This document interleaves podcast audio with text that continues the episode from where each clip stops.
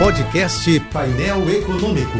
Entrevistas, informações relevantes e curiosidades de economia e política com Alex Campos. A polêmica em torno do traficante solto pelo STF ficou de bom tamanho para quase todo mundo. Bom para o ministro Marco Aurélio Melo, que reforçou sua posição garantista, independente da periculosidade do réu. Bom para o presidente do Supremo, Luiz Fux, que caçou o habeas corpus do Marco Aurélio, desconsiderando todas as considerações do colega. Bom para o plenário da Corte, que apoiou a decisão de Fux de anular o habeas corpus, visto pela sociedade como mais uma aberração jurídica, e de quebra. Bom também para o ex-juiz Sérgio Moro, que voltou ao noticiário como referência e reputação no combate à corrupção. Moro lembrou que o país estaria livre desse vexame se a prisão em segunda instância não tivesse sido revogada pelo Supremo ou se já tivesse sido restaurada pelo Congresso. Em vez disso, deputados e senadores aprovaram o artigo 316 do Código de Processo Penal, sob a alegação de que o tal artigo serviria para proteger pobres presos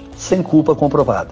Mas eu repito que pobres não comandam o crime organizado no Brasil, pobres não cometem crime de caixa 2 e pobres não desviam dinheiro dos cofres públicos. Esse parece mais um artigo sob medida para proteger corruptos engravatados. Acabou protegendo um traficante, assassino e, quem sabe, estuprador. Um bandido que pôde sair da cadeia pela porta da frente a bordo de um carrão caríssimo com escala num aviãozinho particular rumo às delícias da impunidade. Enfim, ficou de bom tamanho para um marginal confesso que fugiu.